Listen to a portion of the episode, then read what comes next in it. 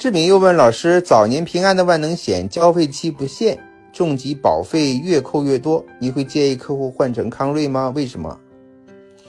嗯，虽然重疾的保费越扣越多，但实际上它也是一种消费型的重疾。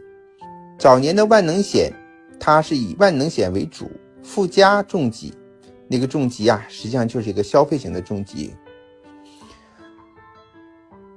什么情况下建议客户选择康瑞呢？其实两者并不冲突，我们永远不要想着去换，或者是退一个再买另外一个。因为早年的平安万能险加上重疾，顶多保费就是六千块，啊，它也多不到哪里去。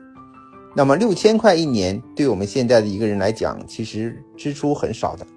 我们可以在这个基础之上去增加康瑞，因为康瑞啊，价格很低的，两者组合在一起，刚好能够符合康瑞是终身啊储蓄型的，再加上万能里面的消费型的重疾啊，这样就会比较完美。